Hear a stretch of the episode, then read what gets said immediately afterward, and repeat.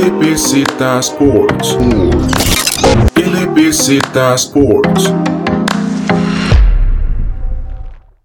Bienvenidos y bienvenidas a un podcast más de LBZ Sports en baloncesto. Esta semana, como siempre, nos acompaña Carlos Alpizar para repasar primero la parte de Liga Superior, baloncesto aquí en Costa Rica, tanto en femenino como en masculino. Bienvenido, Carlos. Bueno, David, una semana más, gracias a Dios, de baloncesto. Bastante emocionante. O sea, ya conforme van pasando las fechas, tanto en femenino como masculino, los partidos están muy reñidos, muy tallados y eso está pues elevando bastante la competencia en todo el torneo. Yendo en la parte masculina, primero lo, lo importante y es que Carlos esta semana también hizo, logró su debut, jugó el, el, primer partido desde lo que fue la jornada del miércoles porque abogado estuvo libre eh, durante el fin de semana y entonces el miércoles tuvimos el, el debut de nuestro, aquí nuestro colaborador Carlos ahí con el equipo de abogados. ¿Cómo, cómo estuvo ese primer partido, Carlos?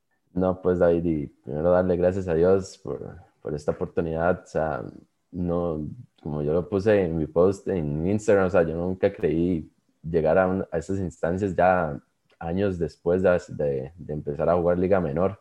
Y pues di, la constancia fue principalmente el factor de, más determinante para mí para poder llegar a, a este debut. Ya en, en, el debut como tal de, de primera, me fue regular bien, o sea, yo lo, yo lo pongo así porque di, estamos bajo una circunstancia principalmente en defensa que tenemos que marcar un, un uno cajón con Justin Pierce, el, el norteamericano de, de Siquirres, entonces yo tenía que marcar el, el rumbo arriba y tener que marcar a dos, a dos aleros más un poste que estuviera parado en la línea libre o afuera, pues me costó mucho. Entonces ahí tengo que empezar a mejorar un poco más en, en la defensa y en el ataque pues estuve bastante bien. O sea, me fue tranquilo, más allá de que solo jugué siete minutos, pero sí, me fue bastante bien, pienso yo. Y es que en este partido, Carlos, contra Siquirres, consiguieron la victoria final 64-61 y un, un partido que en realidad, a pesar de que no lo pudimos ver porque se jugó miércoles, estuvo bastante emocionante porque como podríamos viendo, digamos, en, en la parte de estadísticas, tuvieron un arranque bastante lento, seis puntos en el primer cuarto, ¿verdad? Siquirres se les, se les empezó a ir un poco arriba durante ese tiempo. Incluso eh, la diferencia más amplia para a favor de los equibreños fue hasta 13 puntos. Y ustedes poco a poco se fueron acercando, se fueron tratando de, digamos, de retomar el ritmo. Y me contabas después cuando, cuando hablábamos por mensaje que fue ahí una jugada de último segundo prácticamente de José Chacón, compañero tuyo no solo ahorita en abogado, sino también en, en el Tecnológico de Costa Rica, y que fue un triple así en el último segundo para ganar el partido. Contaros un poco tal vez eh, lo, lo, que les hablaba Pablo antes de, de, salir a la cancha, el planteamiento de, digamos, para sacar ese, esa victoria y también de como grupo, digamos, que ganar en, en, con ese tipo de jugada. Bueno, nosotros teníamos como una, como una noción principalmente de la defensa, como les, les había comentado, que teníamos que marcar un, un personal cajón, bueno, un personal rombo con el, con el norteamericano Justin Pierce, entonces eso pasó todo el partido. Eso sí, digamos, apenas Justin Pierce salía a descansar, hacíamos un, una especie de, de, defensa en zona, que es bastante asfixiante, entonces, pero eso sí, pasó eso este, dos minutos o tres, si es del caso, durante el partido, mientras estuvo en cancha Justin Pierce. Entonces la defensa fue el principal factor y también los rebotes, los rebotes porque hay que entender que Siqueiros tiene este, la mayoría de sus jugadores más de dos metros. Entonces eso también fue un factor bastante determinante. Y por otro lado también Christopher Nelson, que también fue un jugador que también hizo su, gran cantidad de puntos, eh, principalmente en rompimiento. Entonces, nosotros tenemos que de ir de a poco bajando esa, esa diferencia, principalmente jugando bien en el poste bajo, pasando bien la ola, asegurándola, y la defensa, lo más primordial, y el rebote. Cuando faltaban tres minutos del partido, el, el norteamericano Justin Pierce hizo la quinta falta personal, entonces di, eso fue casi que el punto de inflexión nuestro para poder llevarnos la victoria. Hubiéramos tal vez este, sacado más ventaja, pero hubo mala toma de decisiones de los compañeros al, al, final del partido, pero con el, ya con el partido empatado y faltando, bueno, con un, y con una posición que fue técnicamente en 10 segundos este, para terminar el partido, pues ahí nos dijo Pablo, traten de, traten de hacer un, un cuadro en un, en un, lado de la cancha para que pasen la bola bien y que, el, y que el que quede totalmente solo haga el tiro, o sea, sea independientemente de dos o de tres, que tome el tiro. Y fue justamente José en la esquina de tres que logró tener ese tiro totalmente solo a falta de tres segundos. Y con eso pudimos ganar el partido. Yendo con los demás partidos de la semana y los demás equipos, seguimos todavía con dos invictos el equipo de Roswell sacó la victoria durante el martes en el Gimnasio Nacional contra Arca Limón, un partido que, digamos, Roswell lo empezó bastante bien, después fue, digamos, que fue bajando un poco el, ritmo y lo retomó otra vez en el último cuarto para cerrar y sacar la victoria. Y, lo, y también en el sábado sacaron una victoria contra Limón Sharks y viendo, aparte obviamente los aportes de los, del extranjero Andrew Robinson que tiene este equipo de Roswell, la experiencia que ya tiene todo este grupo, porque como comentábamos la semana pasada, es un grupo ya de jugadores de, de años anteriores, eh, ha, venido, ha venido a aportarles y, y, tal vez superar alguna de las limitantes físicas que se pueden topar ante estos equipos que son un poco más jóvenes. Sí, de hecho, eh, hablando de esa parte de experiencia, principalmente Amir Alvarado, o sea, todos sabemos que Amir Alvarado es un excelente jugador, a pesar de que tenga, estuvo más, digamos como que retirado de las canchas unos cuantos años y tal vez no esté en su mejor estado físico, pero de igual manera es un jugador que te va a hacer 20 puntos fáciles en un partido. Digamos, en este partido del que, que se tuvo el martes contra contra Arca Limón hizo 26 puntos, fue el máximo encestador del equipo. Entonces, eso demuestra que más allá de todo lo que tenga de, este, de implicaciones Amir a la hora de jugar, él siempre va a ser este, un jugador que va a anotar fácil 20 puntos en un partido y sin ninguna complicación del caso. Y el otro equipo invicto, Carlos, es Cazú, que el martes consiguió la victoria contra Limón Sharks y en un partido que incluso estuvo bastante parejo en esos primeros, esos primeros dos cuartos. Y como dicen, tal vez en, en el, en el, ya en el tercero y, último cuarto, Escazú metió gas en, en, el pedal, y un poco más en, en esta segunda mitad del encuentro para al final sacar la victoria por 12 puntos. Y el, lo que fue el partido del sábado, Ferretería Los Ángeles, que era otro de los equipos que llegaba invicto, eh, de los tres que había, eh, se enfrentaban dos en ese momento, y consiguen la victoria al final por cuatro puntos en un partido que estuvo muy parejo y que fue en esos últimos minutos donde se terminó de, definir. Sí, bueno, hay que poner eh, primero toda la parte de lo que es Escazú ahorita. Hay que recordar que Escazú tiene cuatro jugadores lesionados, de los que estaban seleccionados, de los que están en la selección nacional, dos que no van a poder jugar del todo esta temporada, hay otros dos que todavía se están recuperando. Entonces, este equipo de Escazú, pues se podría decir que está un poco diezmado, pero no se está viendo tanta la diferencia en cuanto a los marcadores, porque todavía están ganando, o sea, van invictos. Entonces, realmente eh, las, la dinámica del, del, equipo como tal, y con sus cinco jugadores principales, que, eh, titulares, que están ahorita en, este, dando, dando los réditos para, estas, para este invicto de, de Escazú, eh, han ayudado a mantener esa línea. Lógicamente, yo digo que Escazú no está tan dominante. De hecho, eso se notó inclusive contra Grecia en el partido del sábado, porque ellos iban ganando por 17 puntos, creo que fue al medio tiempo, Escazú, pero Grecia llegó, llegó y les empató al puro final del partido. Y eso sí, por tres rebotes ofensivos en la línea libre que tuvo Escazú, eso fue lo que determinó el partido. Viendo otros equipos, Copenhague, lo que fue el miércoles durante la semana, salió derrotado contra Ferretería Los Ángeles, ¿verdad? Contra este equipo de Grecia. Y por así decirlo, el sábado se lava la cara y consigue la victoria contra Sequibres. Eh, este equipo de Copenhague, digamos que no ha estado tal vez en la forma en la que lo vimos la temporada pasada, obviamente el, tema de los extranjeros vino a equiparar mucho, tal vez toda esa diferencia que había entre los equipos, pero vemos ahorita un Copenhague que incluso la temporada pasada hablábamos mucho de que estaban invictos, de que habían hecho el torneo invicto, que tenían invicto desde hace ya un par de años y esta temporada ya los vemos en dos victorias, dos derrotas. Siento que eh, muy probablemente todavía el equipo como tal está tratando de, está agarrando un poco el, recuperando el ritmo, eh, porque también tuvieron unas cuantas salidas ahí en el grupo, pero que en estos momentos Isaac prácticamente es el que ha estado de cierta forma tratando de echarse el equipo al hombro. Vemos que en la victoria que tuvieron el sábado, le anotó 28 puntos. Ahorita el punto clave para las victorias de Copenhague, pues obviamente es Isaac. Entonces, eh, va, va, a necesitar también, diría yo, que en algunos partidos que los demás compañeros eh, traten de, de, seguir aportando.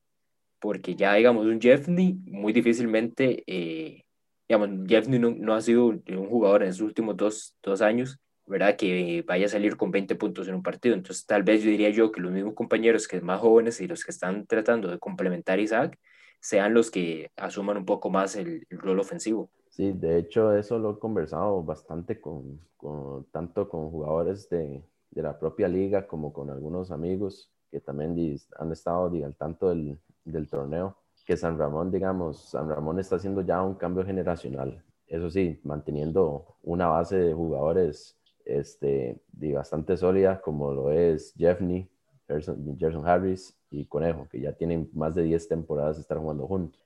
Entonces, la parte del cambio generacional, los más jóvenes, como lo son, no sé, tal vez un, un Pollo, Mauricio Zúñiga, un Monestel, un Martínez, eh, un, inclusive hasta un, un Mario Chino del Puntanenas, eh, ellos son los que ya tienen que empezar a dar casi que la batuta para ayudar más que todo a este equipo de San Ramón a mantenerse en las posiciones de arriba y mantener el nivel que se venía acostumbrando ver del equipo de San Ramón. Obviamente y falta mucho torneo, me imagino que también debe ser falta de ritmo porque ellos se empezaron a entrenar más tarde de lo que uno planea ver en un equipo grande como lo de San Ramón, pero sí, yo diría como que tendrían que estar ahí un poco alertas con respecto al nivel que se está, que están mostrando, porque cualquier equipo les puede llegar a ganar. O sea, se notó en la primera jornada contra, contra Arca y ahora pues Grecia les ganó un partido y, muy, y, un, y un muy buen partido. Entonces hay que ver el desarrollo del torneo. De hecho, Abogados va contra San Ramón este miércoles. Eso es, para mí es una prueba de fuego, tanto para los dos equipos como tal, porque tienen que uno afianzarse bien con un gane y el otro pues va a tratar de, bajar, de bajarlo y también de tratar de agarrar mejor motivación para lo que sigue, para lo que está desarrollándose el torneo. Vayamos a los partidos femeninos, donde el primer partido de la jornada en realidad empezaban con un Heredia Eagles que estuvo bastante, bastante reñido, eh, principalmente que, digamos, arrancaron eh, de buena forma para este equipo Eagles. Heredia después se recuperó y en el segundo partido tuvimos, yo diría que uno de los que fueron, por así mencionarlo, uno de los partidos de la semana con la Universidad de Costa Rica y Copenhague Arba, por el que al final termina siendo victoria para San Ramón y así eh, con, digamos que pierde la Universidad de Costa Rica el invicto en, lo que es el grupo B. Sí, David, aquí pues Eagles había que tener en consideración que es el equipo, sí, es el equipo con, con los jugadores de más experiencia de todo el país casi, pero un joven equipo de Herediano de la mano de Ariana Mora que hizo un excelente, hicieron un excelente partido para poder llevarse esta victoria contra este gran, contra este equipo tan, tan experimentado como lo es Eagles. No, no sé si realmente fue este errores pues, ya tal, de tal como de Eagles o una excelente defensa de, de Heredia que, hicieron determinar este partido, pero realmente fue, es una victoria bastante buena para el equipo herediano para poder afianzarse bien en este grupo E, más allá de, de, la, de la derrota que habían sufrido la semana pasada. Y por parte del equipo de San Ramón, pues obviamente teniendo en consideración de sus dos pilares, que son Mariela Matamoros y Silvia Betancourt, dieron un excelente partido, pero también hay un, hay un factor que nadie lo quiere estar mencionando, que de hecho está hasta, hasta los mismos, hasta los de San Ramón sí, sí lo están viendo, es la distribuidora Alex Alfaro, más allá de que sea una de las muy jóvenes jugadores de, jugadoras de este equipo de San Ramón, con apenas 16 años, está, está dando muy buenos matices para el baloncesto nacional. O sea, la distribuidora está haciendo su excelente trabajo este, dentro de la cancha y eso le está dando réditos para hasta ser titular en este equipo de San Ramón. Sí, en este partido Alexa, que en realidad salió, con 12 puntos, 8, 8 rebotes, eh, digamos que de, segunda o tercera en anotación en el equipo, porque Silvia también anotó 12 y Matamoros, que fue la principal eh, salió con 13.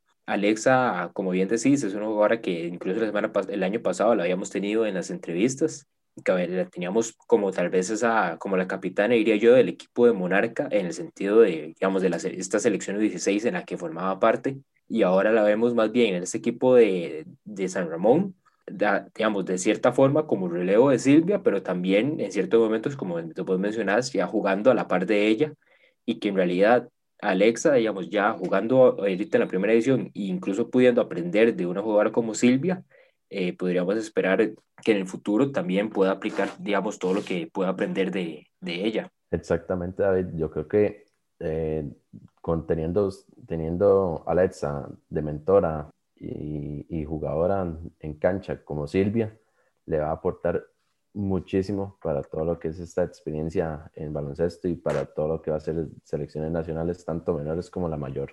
Y es que hay que recordar que Alexa estuvo en el proceso para la selección mayor, más allá de que tuviera 16 años. Eso sí, no, no quedó dentro del corte, pero sí, al, estar usted en ese, al estar usted cerca de ese corte, eso demuestra de que está haciendo muy bien las cosas y no es por casualidad de que está ahí, es porque lo está haciendo muy bien dentro de la cancha. Y David, Gil, vayámonos al grupo A. Cuéntenos cómo estuvieron esos marcadores. El grupo A, bueno, San Carlos obviamente regresa de la misma forma que estuvo la semana pasada con, con, con ese, con ese juego, digamos, que, que mencionábamos, que es, es de, de, cuidarse con, con San Carlos, porque en esos momentos es un equipo muy diferente al de la temporada pasada, que sacaron la victoria contra San Agustín, que vendría a ser el equipo joven de este, de este torneo. Al final, San Agustín le, digamos, le cuesta mucho el partido en los primeros tres cuartos, ya en el último, tal vez como, digamos, como normalmente pasan los partidos, que cuando ya la diferencia es muy grande, casi siempre el último cuarto, los últimos minutos, se, se le da más a los, a los, jugadores, las jugadoras, en este caso, que tal vez no hubieron muchos minutos en el partido, y ahí, eh, digamos que se equiparon un poco las situaciones para, para el equipo de San Agustín y logran mejorar un poco la ofensiva, pero obviamente la diferencia en el marcador ya era tanta que, digamos que aún así el, terminan siendo casi 30 puntos de diferencia.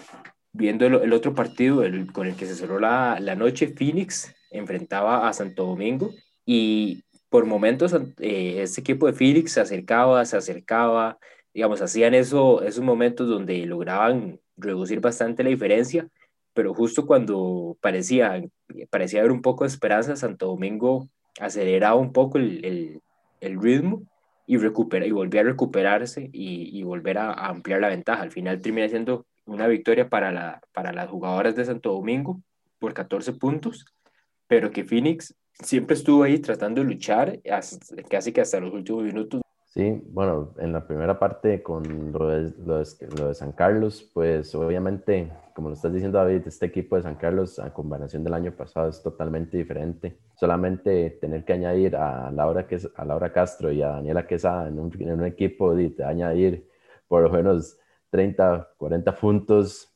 al menos más de 20 rebotes entre esas dos jugadoras y y eso se, se, está reflejando muchísimo en los marcadores. Digamos, en este partido, que Daniela Quesada fue la mejor jugadora del partido, hizo 25 puntos, 13 rebotes y 5 asistencias. Entonces, hay que ver que es un gran aporte que está haciendo esta, esta talentosa jugadora Daniela Quesada.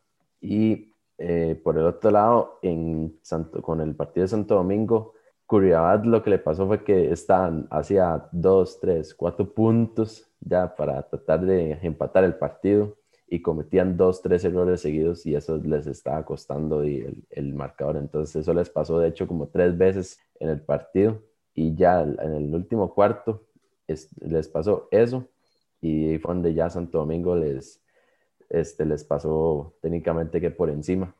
No, obviamente no se refleja que, que o sea, que 14 puntos no sean muchos, pero realmente fue esa parte puntual, que estaban cerca en el marcador y cometían dos, tres errores seguidos en, en ofensiva, terminaban en puntos de Santo Domingo y ya otra vez tener que luchar contra esos errores no es tan fácil. Y fue más en el cierre, porque los vemos, las vemos en el tercer cuarto, en el último cuarto, incluso, digamos, en ese cierre del tercero, hasta prácticamente los últimos minutos del, del último cuarto, la diferencia siempre estuvo, como decís vos, en ese rango de 3, cuatro puntos y ya digamos que en los últimos tres minutos se vuelve a separar Santo Domingo para terminar, para terminar de sacar la victoria. Pero es un partido que estuvo bastante, bastante reñido en, en el cierre y también, Carlos, ahí digamos que queda una pregunta, porque ya van dos semanas con dos derrotas para, para este equipo de Phoenix. Claro que una, una de estos partidos contra San Carlos, ahora contra Santo Domingo, ¿verdad? Dos de los equipos fuertes, pero hay que recordar que también este equipo de, de Phoenix, eh, digamos que también viene con varios jugadores de las que estaban en Colorado. Entonces, es que este equipo de Phoenix igual es un equipo completamente nuevo, ¿verdad? Como mencionaba la semana pasada, todo se armó en cuestión de una o dos semanas entonces, igual, obviamente les hace falta eh, más química en cancha y todo, pero este equipo de, de Phoenix hay que, hay, que ver, hay que ver cómo va evolucionando. Ya van dos derrotas en dos semanas y como bien sabemos, los clasificados son dos por grupo. Entonces, eh, Santo Domingo y, y, San Carlos son, dos, son los dos equipos eh, que van invictos en este grupo A y son los dos que en, el momento, en este momento van con dos victorias y se están quedando en esos primeros dos lugares. Sí, David, lo que pasa es que tal vez es lo que se está diciendo, o sea, falta como más química de equipo en cancha, o sea, les falta más, como, como más que se conozcan entre ellos, lógicamente, este, sin las jugadoras de experiencia, que cuando estaban en Coronado, todas ellas que eran de Natalia Galvez, Mónica Malabasi, Seida Zorrilla, pues eso llega a pesar en un equipo, entonces sí siento que Phoenix pudiera cambiar un poco mejor las cosas. O sea, tienen, el, o sea, tienen talento humano completo para hacerlo, pero eh, ya es la parte más que todo de decisiones y también yo creo que es falta de, de que se conozcan un poco más en, o sea, que tengan esa química, ese poco más de química en cancha para que puedan revertir estos marcadores y, y hasta que puedan competir para clasificar entre las primeras, entre las primeras dos del grupo. Vayamos, Carlos, al, a la sección nueva de jugador y jugadora de la semana y empecemos con vos por el, por el lado femenino. Ok, la jugadora de la semana, en un buen debate entre David y yo para ver quién podía ser, se lo lleva Ariana Mora. Él le dio una excelente victoria a Heredia contra el equipo Eagles de Jessica, de, la entrenadora Jessica. Eh, terminó con 15 puntos, 15 rebotes, 6 blocks. Entonces hay que, hay que ver que fue un juego bastante dominante por parte de ella, tanto en el costado defensivo, principalmente como en el ofensivo. Y David, cuéntenos usted quién fue el jugador de la semana en la parte masculina.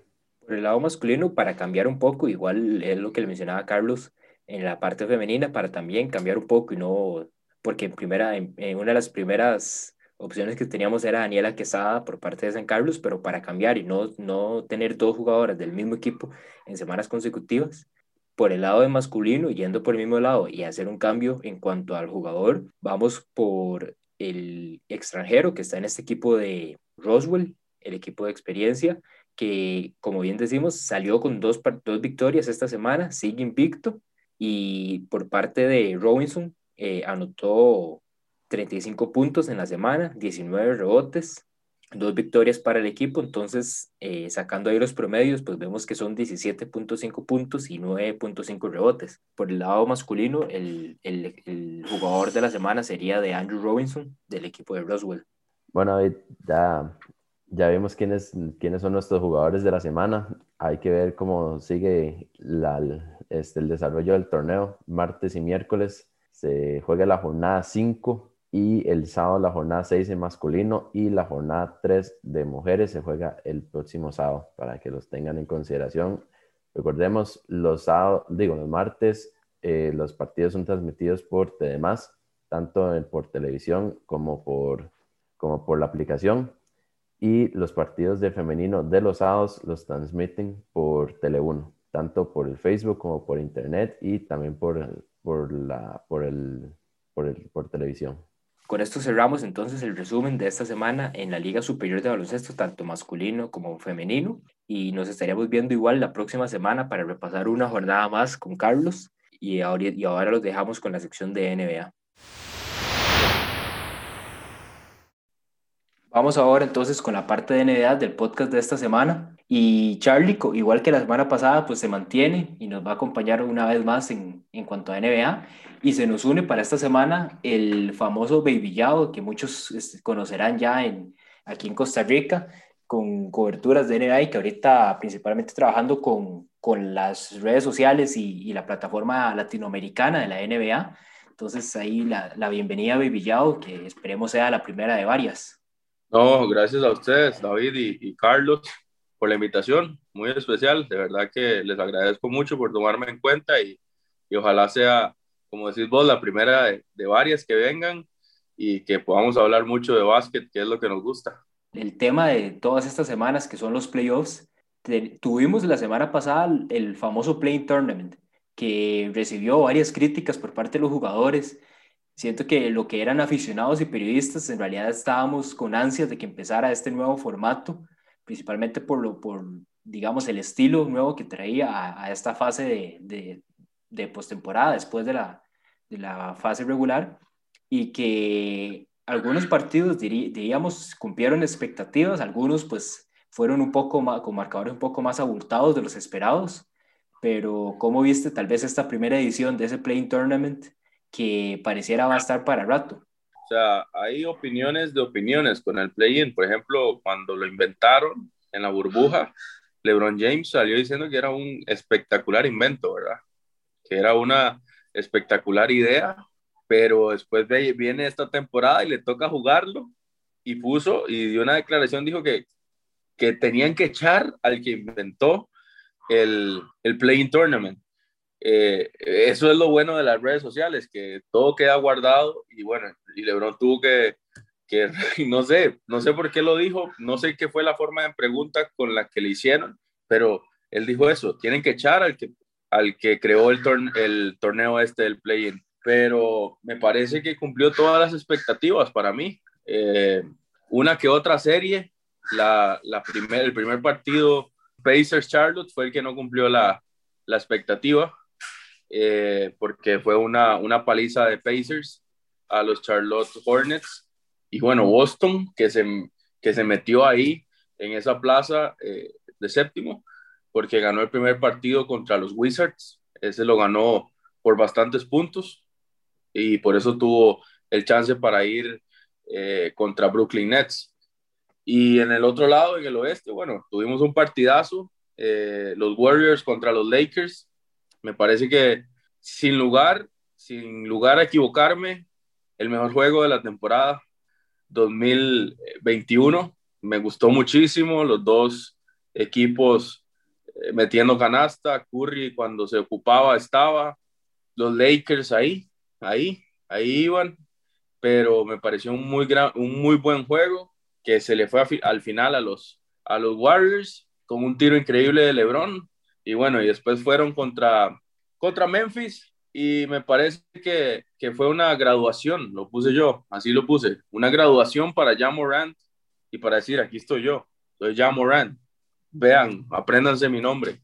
Me parece que ese partido, porque no tenía, no tenía un, por ejemplo, tenía a Stephen Curry al frente, Jan Morant, y tener enfrente a Stephen Curry y jugar de la forma que jugó ya, eh, me parece que es eso, una graduación para el muchacho y vamos a ver qué va a hacer hoy contra, contra el Utah Jazz, que no tiene a Donovan Mitchell tampoco. Pero me parece que el play-in es muy acertado y también le da la posibilidad a equipos que no están, eh, que quedan de décimos, de novenos, eh, luchar por un puesto de, de playoff.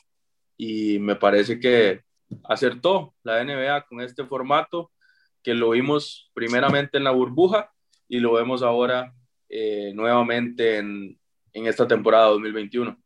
Bueno, en el caso mío, para poner de opinión con respecto al Playing Tournament, sí me gusta pues bastante el formato, o sea, como dice Baby Yao, da bastante opción a esos, a esos noveno y décimo lugar de cada conferencia para tratar de, de ganarse un puesto para entrar a los playoffs.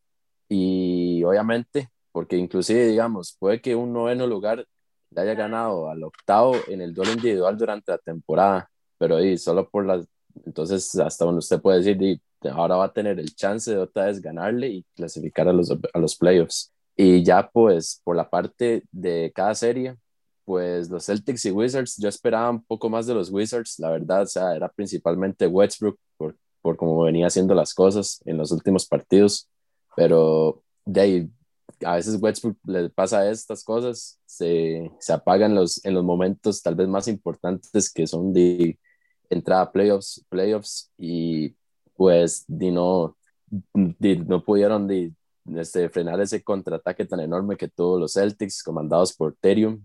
Después Indiana Charlotte fue un partido pues totalmente anormal, o sea, demasiado, llegar casi a 40 puntos de ventaja, Indiana no era normal, y mucho menos en los Hornets. Sí hay que tomar en consideración que los Hornets estaban con, con Hayward lesionado, Hayward es un excelente jugador, pero con él lesionado no pierden cierto ataque y también cierta defensa que hubiera sido pues bastante pues bastante beneficiado Charlotte y después este, de los Wizards, yo dije, si, Indiana ganó de esta manera, así, tan vapuleado a, a Charlotte, se van a ir vapuleados contra los Wizards y, el baloncesto me dio la razón. O sea, Indiana creyó que yo, Indiana para mí creyó que podían igual meter 120, 130 a los Wizards, a pesar, y, no, y no, era imposible. O sea, los Wizards ya, ya venían con ritmo y más con, con un Bradley Bill que está muy inspirado esta temporada y Westbrook ya está pues conectado con el equipo. Por el oeste me gustaron muchísimo las series, o sea, todas estuvieron parejas completamente, o sea, el partido que tuvo más, punto de, más puntos de ventaja fue el de San Antonio y Memphis, que fueron cuatro puntos apenas, o sea, y fue por, y eso que San Antonio iba 23 puntos abajo, o sea, fue casi un comeback de los Spurs, se quedaron cortos, más por el hecho de que Balanciona se hizo un excelente partido, o sea, hizo un doble doble de 20-20 en puntos rebotes, o sea, muy, es, fue muy dominante en ese partido. Y el de los Lakers Warriors, sí, sí me hubiera gustado que hubieran ganado los Warriors si tuvieron, tuvieron el chance de ganarlos, pero di, se, se impuso di, la experiencia de LeBron, más un equipo plagado de talento, en comparación a un equipo de los Warriors que está pues bastante limitado de, de talento humano para, para luchar contra, estos, contra este tipo de equipos, que la verdad lo hicieron muy bien, pero ese tiro, ese tiro que estaba viendo triple de Lebron para tirarlo, este, fue lo que les dio este gane. Y ya después el tiempo extra entre los Warriors y los Grizzlies fue un partido que ya eso quedaba totalmente al que más lo quería. Y ese fue Jamorant completamente. O sea, Jamorant hizo lo que hizo lo que realmente quería, tomar la, tomar la batuta del equipo y decir, yo me lo, yo los, yo los, yo me lo subo al hombro y yo los llevo al playoff a luchar contra el Utah Jazz. Y así fue. Yo, yo con, con los resultados más que todo, el único que me terminó sorprendiendo un poco fue que Boston consiguiera la victoria contra Washington, porque Boston no venía para nada bien obviamente, digamos, para conseguir esa victoria iban a ocupar lo, exactamente lo que pasó, un partido de 50 puntos de Jason Tatum. Y por eso es que vemos que tal vez la semana pasada, eh, por eso vemos que tal, ayer que jugaron contra los Nets, fue un partido donde, digamos, se notó tal vez esa, esa parte de esas deficiencias, más que todo ofensivas que tiene este equipo de, de los Celtics ahora, principalmente porque no está eh, Jalen Brown y aún así el equipo tampoco es como que ha venido de la mejor forma y por lo menos ahí Charlie, Charlie sabe que ahí pegué a, a los Memphis Grizzlies consiguiendo ese, ese octavo lugar en el que ni, ni Cesar ni Charlie tenían, les tenían esperanzas cuando estábamos dando nuestras predicciones para, para la parte del Playing Tournament. Sí, yo tenía puesta a Golden para clasificando octavo, pero Jamorant muy, muy inspirado. Diles, le ganó la partida a estos Warriors y, en, y a domicilio en Oakland. Entonces, eso le añade bastante para, para el currículum de Jamorant, que ya hoy, hoy, hoy está haciendo su debut en playoffs, chistosamente. O sea, no, o sea, todavía, no, todavía no lo creía, pero a ver cómo le va. Esperemos que no, no los barran cuatro, no les hagan una barrida 4-0 para ver si, si hace bien las cosas y empieza a tomar más forma, porque este equipo de Memphis me está gustando mucho. O sea, viene este equipo a cinco años si lo mantienen igual, igual, dominarán, el, dominarán NBA, fácil, fácil. pasemos tal vez a, a la parte, la semana pasada. Tuvimos un poco ahí la parte de las predicciones de estas series que ya estaban más que todo más definidas y que no dependían tanto del Play Tournament, pero pasemos a previa, entre comillas, porque como, como estamos grabando el domingo por la noche, ya las, estas series pues empezaron el sábado temprano.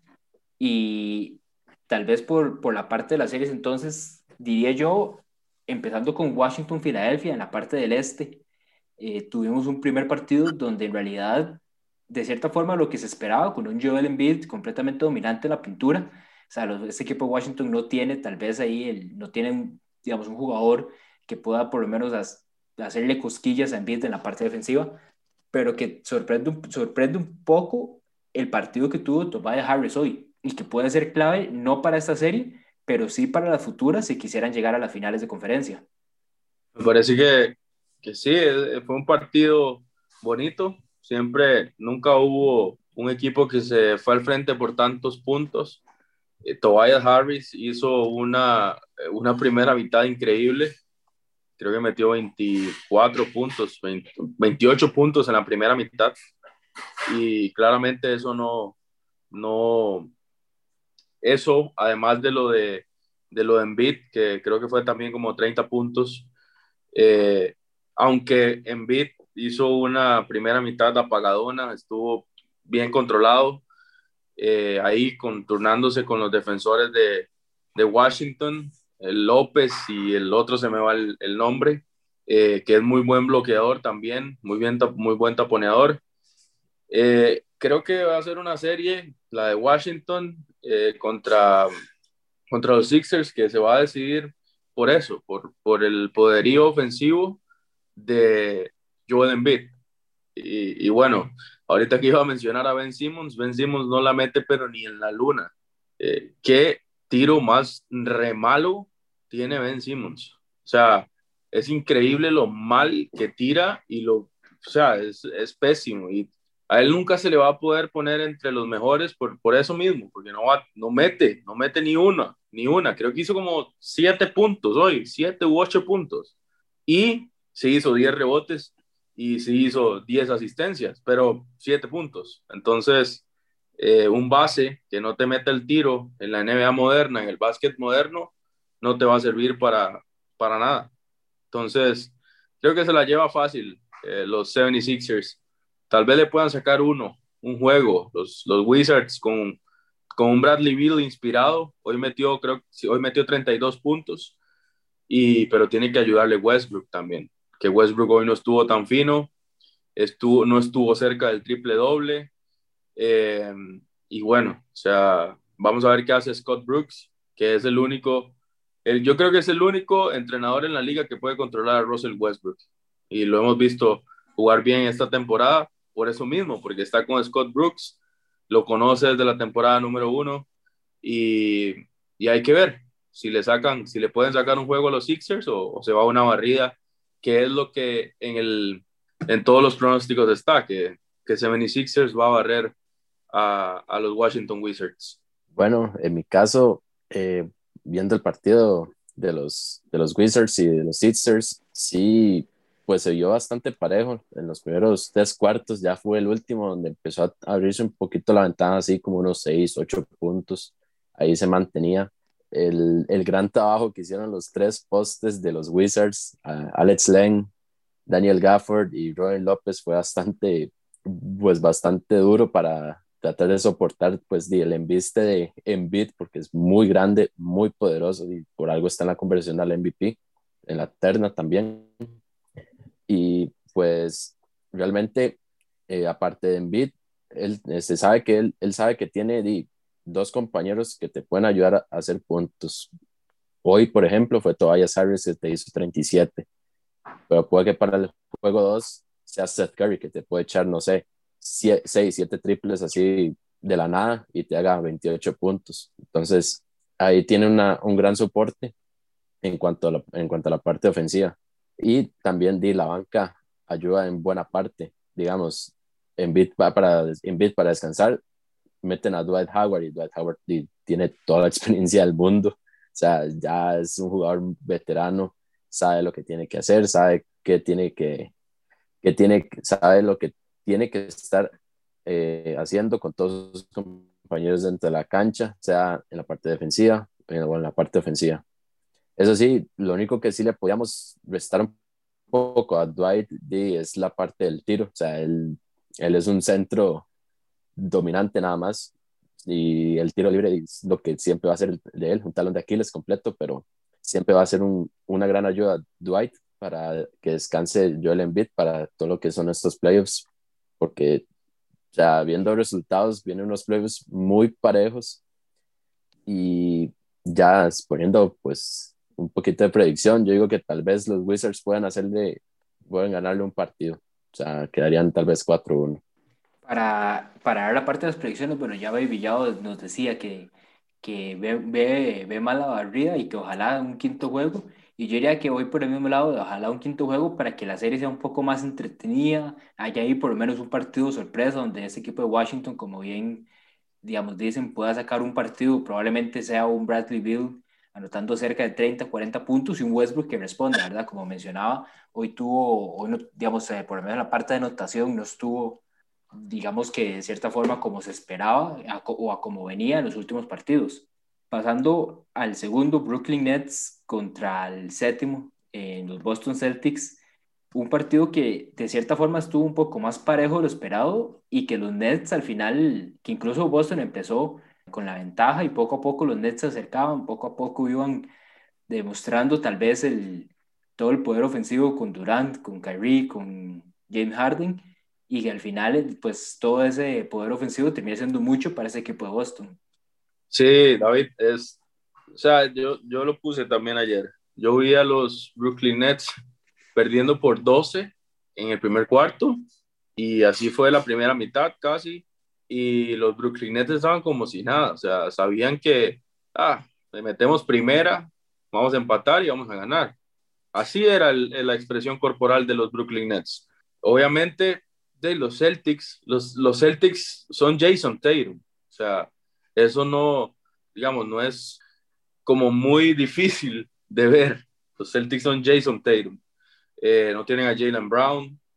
Eh, Fournier no, eh, no se ha encontrado, no ha llegado a jugar. bueno, Marcus Smart, muchas pérdidas ayer. y bueno, como les decía, los Brooklyn Nets caminando sin sudarse, puse yo, sin sudarse, porque Así se les veía ayer. Cuando Kevin Durant apretó ahí un poquito, se cayeron los Celtics. Y, James Harden, media máquina, Kyrie Irving, media máquina. Y pienso que sí, esa, esa serie sí iba a ser una barrida completa. 4 a 0. No le doy, pero ni una a los Boston Celtics, lastimosamente. Pero bueno, eh, hay que ver qué, qué pasa. Pero los, los Brooklyn Nets están están muy, muy, muy, muy montados. Y eso sí, lo puse también ahí en, en el post, que otro equipo con un inicio tan malo como lo tuvieron los Nets, otro equipo, llámese Sixers, llámese Milwaukee o Miami, los entierra. O sea, les mete 25, 30 puntos, con un inicio tan malo como tuvieron los Nets ayer. Pero en esta serie contra Boston va a ser una barrida fácil y sencilla para Kevin Durant y sus amigos.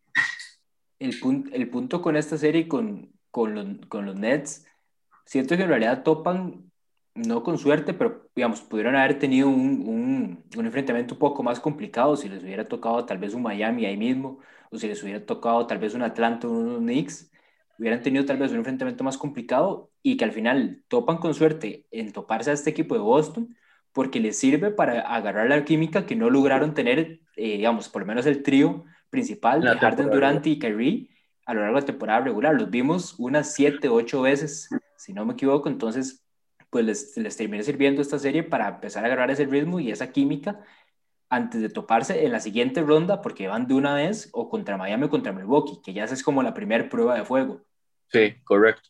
Pero me parece que sí, o sea, como vos decís, van a entrar en ritmo, la van a usar para eso y creo que Steve Nash tiene que encontrar esas dos piezas en el engranaje para que les, les sirva a los tres monstruos eh, que le sirva de mucha ayuda, porque todo, cambia mucho de alineación, no, no tiene, esos otros dos no, no los tiene definidos.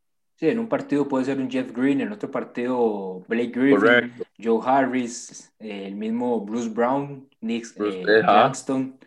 varía, mucho, como bien mencionas. Tirando la predicción, ya eh, Baby nos decía 4-0 barrida. Veo muy difícil un quinto juego después de ver el partido del de, sábado. Digamos, ya si, si con esa ventaja que tuvieron ahí, que llegó a ser hasta cierto punto un poco, un poco amplia, y los Nets ni siquiera, como dice Bebillado, sudaron, ni siquiera se veían preocupados, veo bastante complicado que al final logren sacar algún partido. No sé, Charlie, ¿cómo ves? Si, si le da a Boston un juego de una vez que vayan sacando las, las escobas. Pues, o sea, viendo el partido ayer, digamos, los Nets, más allá de la defensa de los Celtics, estaban, o sea, estaban tirando mal. O sea, dice que en la primera mitad de uno de 13 de tiro de tres, fue bastante ya diciendo usted que están, están tirando hasta la, la choza por la ventana, pero realmente esos, esas tres cabezas lo que tienes es pura experiencia. O sea, ellos saben que, que pueden ir esa, esa, cantidad de puntos abajo, que fueron hasta 12, y que saben que pueden revertirla en cualquier momento. Tienen que trabajarla nada más. Solo que eso sí, no se les puede ir como que de las manos tampoco esa, esa gran ventaja. Aunque de igual manera, en la temporada con solamente una de las tres cabezas, hasta redujeron ventajas de más de 20 puntos y ganando, y ganaron el partido. Entonces, ellos saben que son capaces de hacer lo que, lo que quieran. Yo veo, o sea, dependiendo, independientemente de este partido, tal vez Boston sí gane un partido. O sea, sí, sí yo veo a los Celtics, es así, con un, con un Terry inspirado y tal vez si es que tiene suerte, que no, no creo, pero pongámoslo ahí de, de rebote, que Fournier también tenga un partido, un partido bueno, queda la serie 4-1. Pero si no pasa eso, 4-0. Con las últimas dos series, Carlos y yo pues damos nuestra predicción la semana pasada y un poco más del análisis, digamos que un poco más, eh, un poco más extenso. De forma un poco más breve, que empezando, vayamos primero con Miami Milwaukee. ¿Qué esperas vos de esta serie y cómo ves el, resultado final? Seguramente te voy a caer mal, pero siento que Giannis Antetokounmpo va a pasarles eh, esta vez, porque yo no sé, bueno, no sé si vos eh, me seguías antes, pero el año pasado puse a Miami Heat en la final, desde el principio de los playoffs. Miami Heat era mi final, Miami Heat contra Lakers. Este año yo no lo, no lo pongo en la final. Tienen un gran equipo, tienen un gran eh, engranaje, tienen eh, una gran profundidad de equipo, muy buen equipo. Goran Dragic, Bam, Jimmy Butler, todos, y Eric Spolstra, que es una mente también. Pero hay una cosa que a la gente se le está olvidando, o tal vez no lo toma así, y es que Milwaukee, Milwaukee es otro equipo. Milwaukee es completamente otro equipo. Solo cinco jugadores de los 14 que pueden tener disponibles estaban en la serie del, del año pasado. Y además, lo más importante es que este año Giannis Antetokounmpo no tiene ninguna presión encima de que él tiene que llegar a la final. Eso es un argumento, me parece, que no lo han tomado en cuenta. Giannis tuvo un mal partido en el primer juego, pero Giannis no tiene la presión de ser el MVP, de que tiene que llegar a la final, de que el griego tiene que ir a la final contra Lebron. Eh, él no tiene esa presión este año. Entonces, me parece que no va a ser fácil para Yanis esa serie, pero la va a sacar. La va a sacar 4 a 2. La va a sacar 4 a 2 y creo que le va a dar en la futura serie mucha pelea a los Nets. Yo, yo he hablado por el que te vas en el sentido de que, digamos, no siento que Yanis se vaya o, o que esta, este año permita lo que pasó el año pasado con el tipo de serie que se jugó ante Miami. Obviamente por, por, por aficionado, pues obviamente le voy, le voy a apoyar a Miami, voy a decir que Miami es el que va, al que va a pasar, pero sí veo que es un escenario mucho más difícil y complicado que el de la semana que el del año pasado. Incluso en, en ese primer partido que termina ganando en tiempo extra Milwaukee, eh, también tuvieron un muy buen partido de Drew Holiday, que es la principal diferencia que tiene este equipo con respecto al año pasado, que eh, pues era Eric Bledsoe y que en realidad no significaba mucho peligro y que, y que por momentos hasta Goran Dragic jugaba mejor que, el mismo Bledsoe.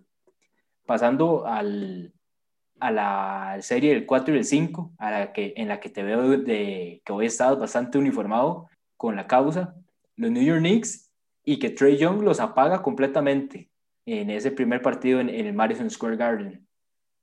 Me parece que, bueno, en esta yo no puedo opinar mucho, bueno, sí puedo ser objetivo, objetivo, eh, me parece que tiene mejor equipo Atlanta Hawks, me parece que tiene mejor equipo Atlanta Hawks. 100%, o sea, hombre por hombre. Y nombre también tiene, tiene más nombre Atlanta Hawks. Pero los Knicks tienen corazón. Los Knicks tienen corazón, tienen sangre, tienen a, a un técnico que, que sabe, ya ha estado en playoffs, tienen a un D. Rose que viene renovado, juega muy bien. Eh, Burks Hoy jugó un partidazo, lastimosamente se pierde al final con dos canastos de Trey Jones eh, al último momento. Eh, pero bueno, ahí los árbitros me quedaron debiendo un poquito. Pero hey, así es, así es esto, ¿verdad? Yo siempre me voy a inclinar eh, para mis colores, pero viéndolo objetivamente, me parece que va a ser la mejor serie. Me parece que va a ser la mejor serie, la serie más cerrada del este. Eh, creo que vamos, podemos irnos facilito al séptimo juego, ganando los Knicks, obviamente. El, el, caso de esta serie, como bien decís, la, el talento está por el lado de los Hawks. Claro, claro. Los Knicks, los Knicks lo que tienen es de la experiencia. Y no solo en el entrenador, en, en Tom Thibodeau, sino también en Derrick Rose, en cancha. Tienen un Julius Randle que tal vez no ha tenido mucho éxito en, en playoffs, Nunca ha ido. No, no, por eso, eh, no ha estado en playoffs, pero, digamos, tiene la experiencia de haber jugado al lado de Kobe y él ha hablado durante, toda la temporada todo lo que Kobe le transmitió durante esos años en los que estuvo en los Lakers.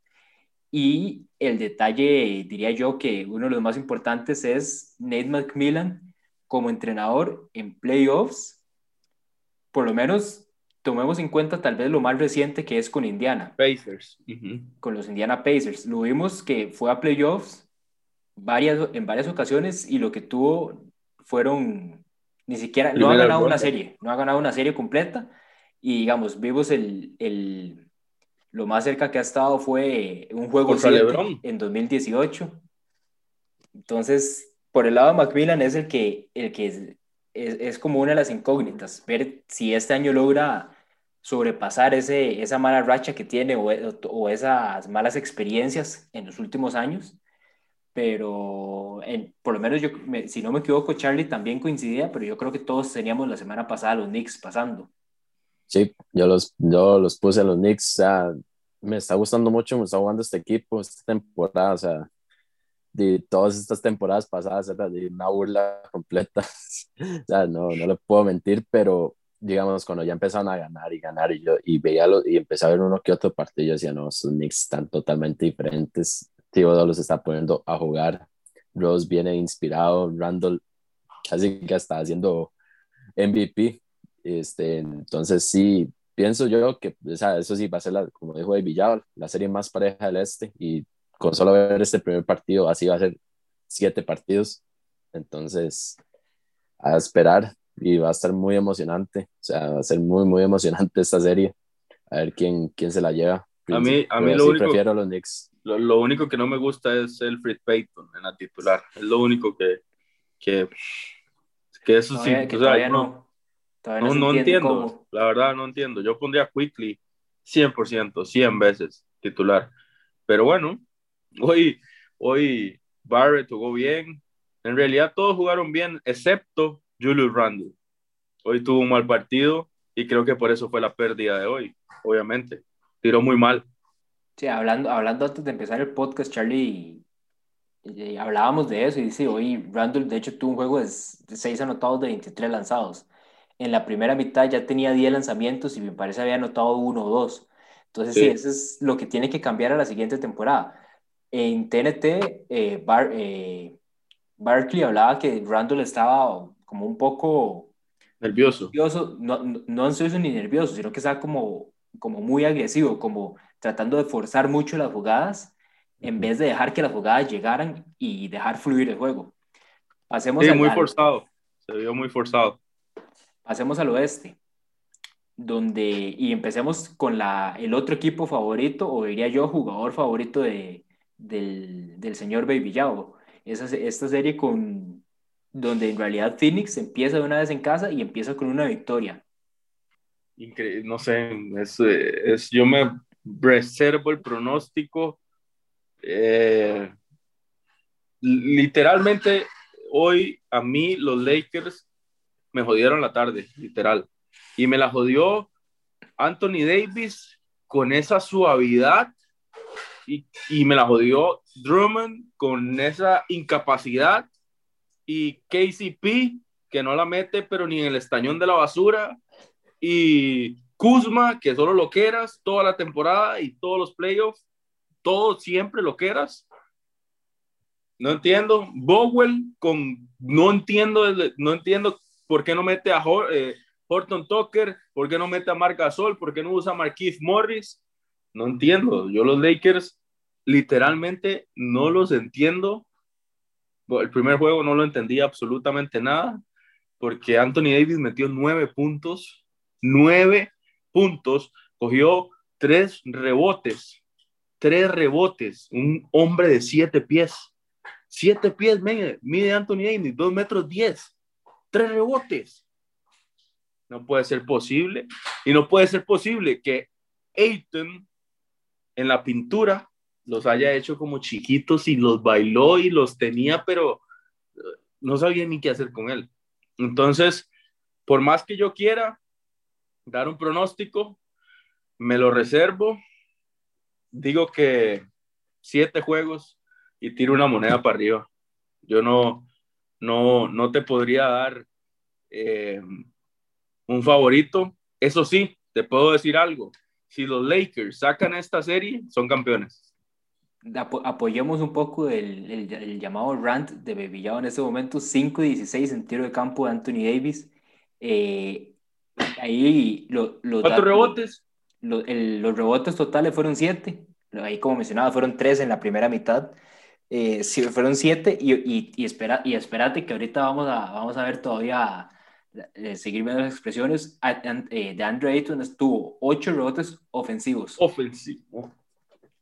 Entonces, sí, por ese lado, yo lo que, y ahí sí comparto, de cierta forma, más que todo con Marc Gasol, que es donde, donde todavía me cuesta entender un poco, porque incluso Anthony Davis con Marc Gasol son los, digamos, eran, eran la pareja de postes que mejor se entendía.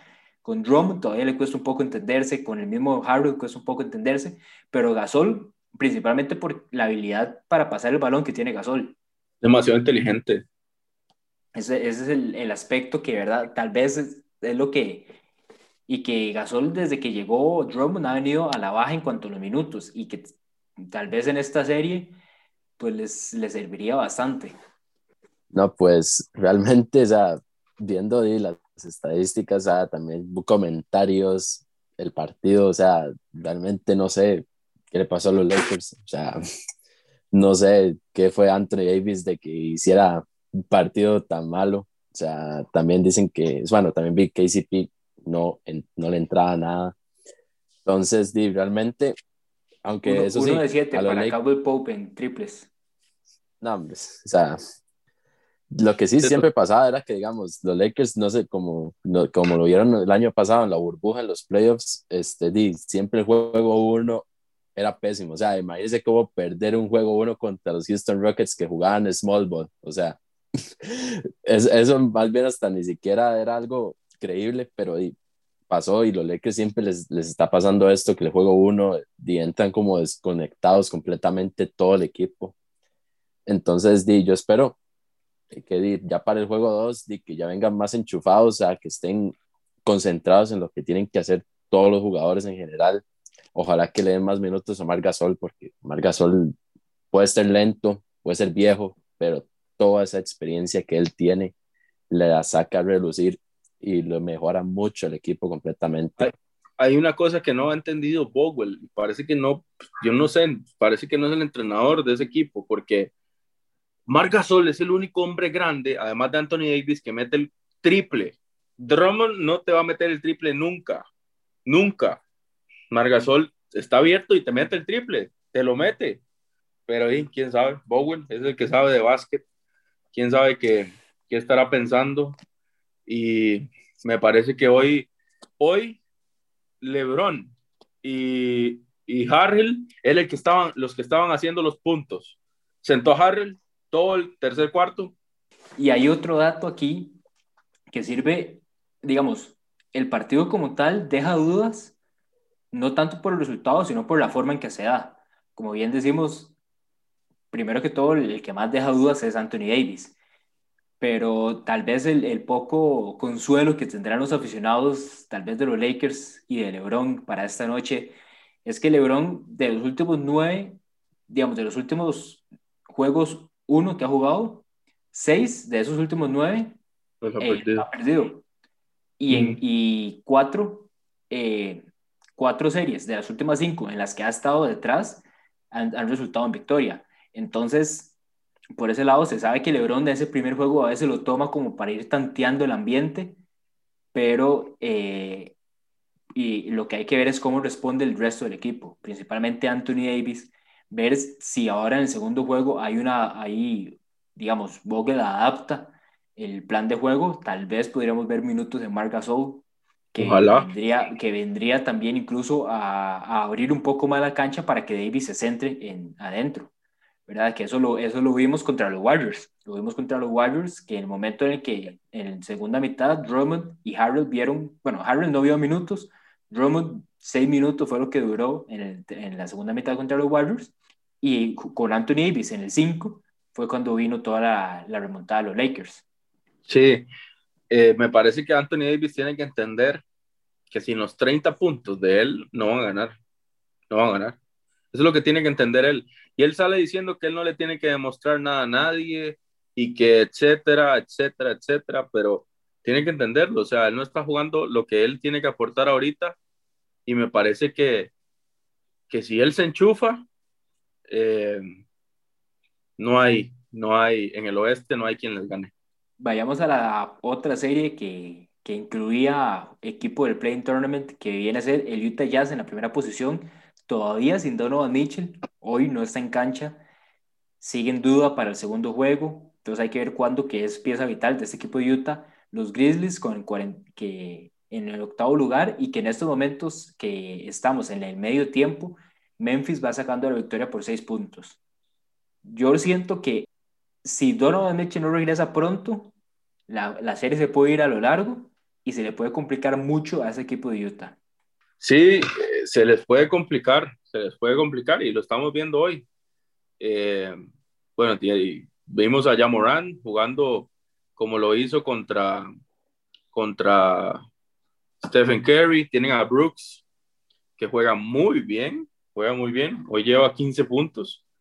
Y Anderson también, o sea, Grizzlies tiene un buen equipo, lo mencionabas a Balanchunas que hizo 20-20 en el play-in, un doble doble de 2020. Utah, el alma del equipo de Utah es Donovan Mitchell. Eso no lo podemos negar de ninguna forma.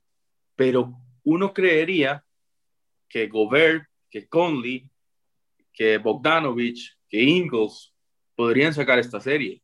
Relativamente fácil. Pero bueno, hoy, hoy, hoy es ese pero, ese signo de pregunta. Sin Donovan Mitchell, Jazz 4 a 2. Con Donovan Mitchell, Jazz 4 a 1. Hoy pierde Jazz. No, pues obviamente, como yo lo había mencionado, Memphis para mí es un muy buen equipo. Obviamente está muy, muy joven. O sea, de hecho estaban diciendo que era el equipo más joven que entró a playoffs en los últimos 10 años. Este, y di, estos son jugadores que estaba mencionando de Villado. Bueno, primero que todo, y Jamorant, que es su estrella. Después Dylan Brooks, que para mí es un jugador muy completo, o sea, para mí es el jugador más sacrificado de todo ese equipo, porque es el que mejor defiende de todo ese equipo y atacando tiene todo un arsenal completo. Te tira, te penetra, te saca faltas, te hace floaters, tiro de media distancia, te hace todo. Eso sí, no una manera que usted diga, muy eficiente, no, tanto, pero, pero di, ese esfuerzo, más allá de que tiene que marcar personal a un jugador en específico, todo un partido y aparte atacar como lo está haciendo Elon Brooks, para mí es algo que hay que resaltar muchísimo. Después... Yo, a, yo a Dylan Brooks, para interpretar un toque, yo a Dylan Brooks lo veo como un Marcus Smart 2.0 con un poquito más de tiro. Porque Marcus Smart eh, tal vez hace unos, que ha mejorado mucho el tiro, pero hace unos 2, 3 años, eh, es cierto que desde ahí en la zona de triple, porque los tomaba, aunque a veces no, no debía, pero los tomaba y por lo menos Brooks se ve que eh, los puede anotar con tal vez en, digamos de una forma más efectiva. Sí, más o menos se puede ver así. Para mí eso sí, Marcus Smart tiene todavía mucho más defensa, eso sí, rango de defensa todavía más amplio que el de Brooks. Después, pues Kyle Anderson tuvo una enorme experiencia ganada con los Spurs. De hecho, no sé si él fue campeón con los Spurs, no me acuerdo bien. Después, Palanciunas, Palanciunas es un jugador que te puede hacer lo que ya lo que ya pasó en el play-in, hasta partidos de 2020, Jaren Jackson Jr. que volvió y se ve bastante bien, muy saludable y jugando como tiene que ser y la banca está aportando su, su buena porción, tal vez no tanto como muchos pueden creer, pero sí están, apoya están aportando ahí su buen granito de arena para la causa del equipo. Grayson Allen, Desmond Bain, también este, un Tyus Jones, o sea, tienen un equipo que a, largo plazo, si lo mantienen intacto, puede dar mucho de qué hablar en la NBA para, los, para, futura, para futuros playoffs. En cuanto Eso a sí, Charlie, ¿cómo vemos esta serie? Para esta serie, digamos, sí, yo creo, yo creo, yo creo que sí puede perder este Utah este juego y hasta podría decir que podría irse un séptimo, lo ganaría Utah. O sí, o sea, Utah ya tiene más experiencia de playoffs. O sea, yo que tuvieron que aprender la lección de no votar un, un 3-1 contra Denver. Yo creo que sí puede irse a séptimo juego. Eso sí, si no está todavía Donovan Mitchell este, sano y al 100 antes de que termine la, la serie. Pero si él, si él vuelve para el segundo o tercer juego, Utah lo gana en seis, en seis partidos. Pero sí me atrevo a decir que si todavía no está Donovan Mitchell disponible toda la serie, siete juegos, pero lo gana Utah. Mientras Donovan no esté, Memphis tiene que aprovechar esos partidos. Y si, bueno, si, si saca la victoria hoy y toparan con que tampoco juega Donovan en el, segundo juego y, y lograran sacar esa segunda victoria, eh, ya en, los, en seis juegos se, se, llevan la serie. Si, si, si no sacan la victoria en el segundo juego y Donovan regresa en el tercero o cuarto, ya ahí es donde, donde diría que en siete, pero para Utah si Memphis gana, tiene que ser en seis juegos. No, no se pueden arriesgar en, ese séptimo juego donde van, van, a estar en Utah y van a estar con Donovan Mitchell. Entonces yo creo que, tienen, que tienen que tratar de aprovechar ese sexto juego cuando estén en casa. Pasemos entonces a las series eh, más, digamos, a, a, las partes breves, eh, parecido a, a, lo que fue la parte del este. Empecemos con Clippers Dallas que empezó con victoria de Dallas y con un triple doble de Luka Doncic. ¿Cómo, ¿Cómo ves esta serie? Dallas, Dallas, sin miedo a equivocarme. Es increíble, es increíble que al equipo de los Clippers le mencionan los playoffs, o sea, le mencionan playoffs y, y desaparecen, o sea, uf, ya, desaparecen. Ayer ayer el juego estaba ahí, o sea, cinco puntos, quedaban dos minutos, parecía que no querían ganar, o sea, es algo raro, o sea, yo no sé qué, qué, qué les pasa, ahora tienen, tienen un equipazo, tienen a Paul George, Kawhi Leonard, eh, tienen a este Reggie Jackson, Subach, no, entiendo, Rondo, le traen a Rondo para que ya, para que en los playoffs hagan algo, y pero Rondo se contagió también, o sea, es un virus, el virus de los playoffs se llama eso. Pandemic P, ayer, malísimo en la primera mitad, eh, metió par de triples en el último cuarto, pero Paul George Kawhi, Kawhi lo único bueno que hizo fue enterrársela a Clever y creo que fue eso lo que más celebraba el partido, pero los Clippers no le van a ganar a Luka Doncic. Me dejo de llamar Rubén. O sea, no le ganan y me van a deshacer el bracket. El bracket me lo van a deshacer porque yo los tenía ganando, pero ayer los vi y dije, no, la mismo, lo mismo, lo mismo, equipo chico, equipo pequeño, lo mismo. Con eso te quiero preguntar algo, porque tanto Paul George, bueno, principalmente Kawhi Leonard, que fue el que, el que firmó el contrato para equipararlo con Paul George, pero este es el último año de contrato de ambos. Si si no deciden eh, tomar el player option que tienen para la próxima temporada. Entonces, en caso de, de, que se dé la predicción que nos está dando Villao, ¿cómo ves tal vez ese, ese off-season que ya vendrían a ser dos postemporadas con fracaso, porque son dos, dos postemporadas fracasadas? ¿Qué pasa con Kawhi? Principalmente Kawhi, que es el que siento que, que de perder esta serie probablemente busque otro equipo le va a pedir ayuda a la Bahía, a uno que usa la 30 y que es el mejor tirador de todos los tiempos. es fácil. Se une a, a, Warriors, estoy seguro. Kawhi no es un... Es que la gente, por ejemplo, vamos a ver, me parece que lo de Toronto Raptors fue un completo accidente, David y, y Charlie. Y seguramente si los que ven el podcast van a decir, pero Rubén está loco, ¿cómo va a decir eso? Pero fue un accidente los Warriors no perdían esa final si no se hubieran lesionado Clay Thompson y Kevin Durant. No la pierden, o sea, no la pierden y sé que lo hubiera no existe. Y pero todavía si no se lesiona, y todavía si no lesiona Clay, la, la pierden. La pierden. Quitemos, a Durant, quitemos a Durant y solo dejemos a Clay. Puede, puede pues solo Clay, pues solo Clay ganaban. Pero, pero bueno, a mí siempre Kawhi me ha parecido un jugador bueno, pero no líder primeramente, y no sé, me, falta algo para yo decir que Kawhi Leonard, sí, para, para, yo decir, mira, sí, al nivel de Durant, de LeBron, pero no, o sea, no puedo decirlo, menos de Paul George, o sea, no puedo, o sea, yo los Clippers, y tras de eso, ponen a Tyron Lue de head coach, no puede ser posible. Qué increíble los Clippers. Y los tenía ganando, esta vez, esta vez los tenía ganando, pero no, no, no, ya hoy, hoy cambio mi bracket, ya. Dallas, en, en 4, 4-0. no, bueno. Vayan sacando las, escobas de una vez. Escoba por Luca, qué bueno Luca, la verdad. Eh, más, o sea, impresionante, impresionante Luca, no le asusta eh, nada, no le asusta quién está al frente, es un jugador que juega el baloncesto total. O sea, es un jugador increíble, increíble. Lucas siempre en mi equipo.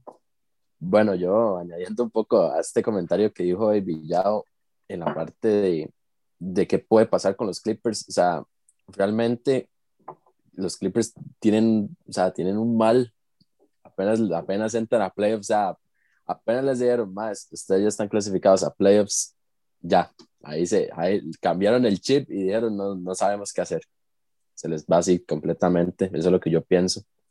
Y, se notó, o sea, eso sí, hay que tener en consideración de que los Mavericks ya jugaron con, con Kristaps, o sea, Kristaps aportó su, buena, su buen grano de arena para el equipo de los Mavericks, porque toda la temporada, toda la temporada estuvo entre lesionado y tal vez jugando, y aún así Dallas jugó bien, pero cuando él está en cancha lo hace mejor todavía. Y lo hicieron y eso se notó en el juego 1 completamente, más allá del más allá del triple doble que hizo Luca, entonces di, yo creo que sí los los Clippers no ganan esta serie y si se van 4-0 me imagino que van a, van a este, este, el GM de, de los Clippers va a decir reestructuremos esta vara y vamos a ver qué pasa, porque realmente no creo que Kawhi ni Paul George van a vayan a soportar otra eliminación de ese, de ese calibre.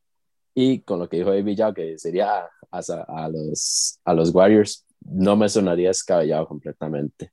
Y los Warriors tendrían un plan muy interesante para que para que se pueda, para que pueda llegar Kawhi Leonard a, a las filas de ellos. Perfecto. Y así, eso sí, lo que sí dijo Di Baby Yao, Kawhi Leonard no es un líder. O sea, él es como, como un líder emocional solamente por el momento en, con- en lo que se está jugando. O sea, que él te hace, te hacer 30 puntos y obviamente y todo el equipo se va a motivar, pero él no es un mae que te vaya a hablar. O sea, en los Raptors se sabía que el líder era Kyle Lowry, más allá de que ese man no tuviera tanta experiencia en playoffs y mucho menos de finales porque LeBron siempre se las quitaba. Y ya después, eh, en San Antonio, cuando estuvo Kawhi en su momento en San Antonio, eso di, realmente usted no tenía un capitán, usted tenía tres capitanes, Tony Parker, Tim Duncan, Manu Ginobili, más un head coach que sabemos todo el amplio currículum vitae que tiene Greg Popovich. O sea, obviamente Kawhi, y Kawhi tenía como 22 años para ese entonces, o sea, era más bien un jugador muy joven que, tu, que topó con la gran suerte y la gran dicha y con, y con todo y, y con todo el servido en bandeja de plata para que diga, "Ma, hágase usted una superestrella en, este, en esta liga. Entonces, así es como yo veo a, a Kawhi, o sea, solo es un líder, emotivo, un, líder emocional en, eh, durante un partido. O sea, no es un líder así que te vaya a estar hablando siempre fuera de cancha, que te vaya a hacer esto, te haga lo otro, que siempre te está apoyando. No, para mí no, puede que lo haga, pero no es así como que se, como que lo influencie tanto como otros jugadores que hay en la NBA, que sí hacen Por- ese rol perfecto. Y, O y por lo menos no se ve tanto en la cancha.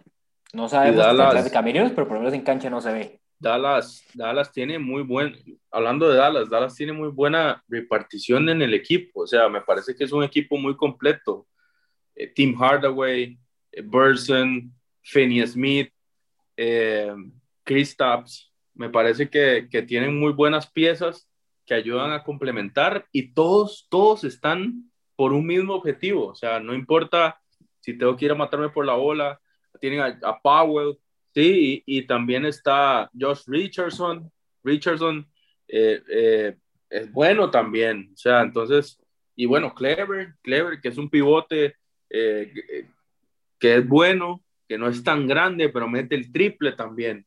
Entonces, me parece que los Dallas Mavericks la tienen clarita, o sea, la tienen clarita y se van a vengar. O sea, estoy seguro que se van a vengar.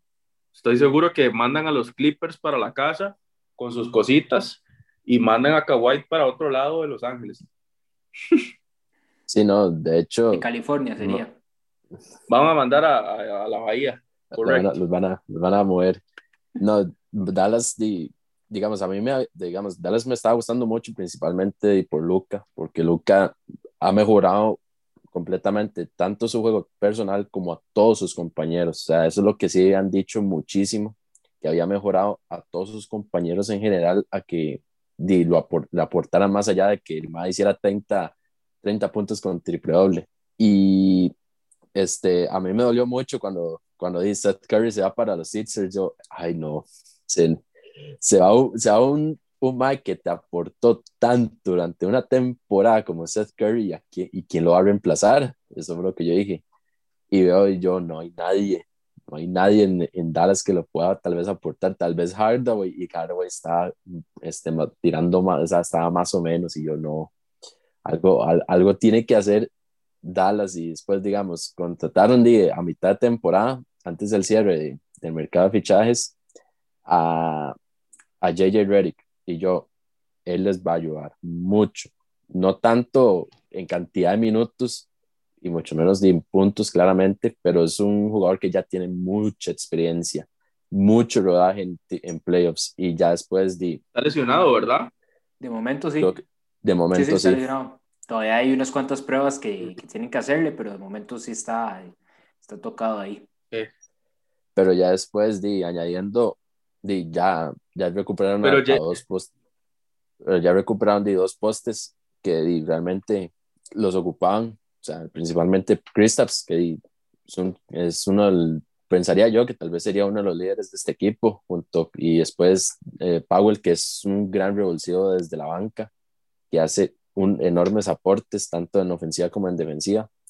Entonces sí veo a Dallas 100% concentrado y con unas, con unas ganas de revancha contra los Clippers enormes porque se quedaron con las ganas completamente los Mavericks de ganar esa serie que fue muy buena, o sea, me gustó muchísimo el nivel que mostraron todos ellos, o sea, eh, más allá, aparte de la, de la, de la, lucha que se tenían contra, contra Luca, todos contra Luca, es, era eso, o sea, Marcus Morris, este, Monsters Harry cuando estuvo en su momento en los Clippers, a todos estaban en contra de Luca, pero Luca con 22 años hace más que cualquiera que están ahí en, en, en los Clippers, entonces sí siento que, que los, los Mavericks tienen, están 100% metidos en lo que quieren, en lo que quieren llegar a ser. Y puede tal vez dar más sorpresa, inclusive conforme van avanzando en rondas de playoffs, si es que, si es que pasan, que es lo más probable. Pasando entonces a la última serie ya, Denver contra Portland, tal vez la, la serie que incluye, incluía tal vez dos candidatos al MVP en Jokic y Lillard, que por, por momentos estuvo ahí en la conversación. Al final termina siendo un primer partido para Portland y un primer partido de una vez en Denver que, va, que puede influir mucho y que también deja, deja varias preguntas con respecto a Denver. ¿Vos cómo viste ese encuentro de Villao y, y cuál es tu predicción para esta serie? Bonito, bonito partido, la verdad, muy bonito partido, me gustó mucho. Eh, bueno, al final fue mucha ventaja, pero, pero Jamal Murray pesa mucho. Eh, la, la, ausencia de Jamal Murray les va a pesar muchísimo. Está bien, Facu, latino, argentino, eh, lo que quieran. Todos queremos que pero, Denver. Pero, pero bueno, o sea, está bien, juega, juega bien, pero no juega lo que juega eh, Jamal Murray.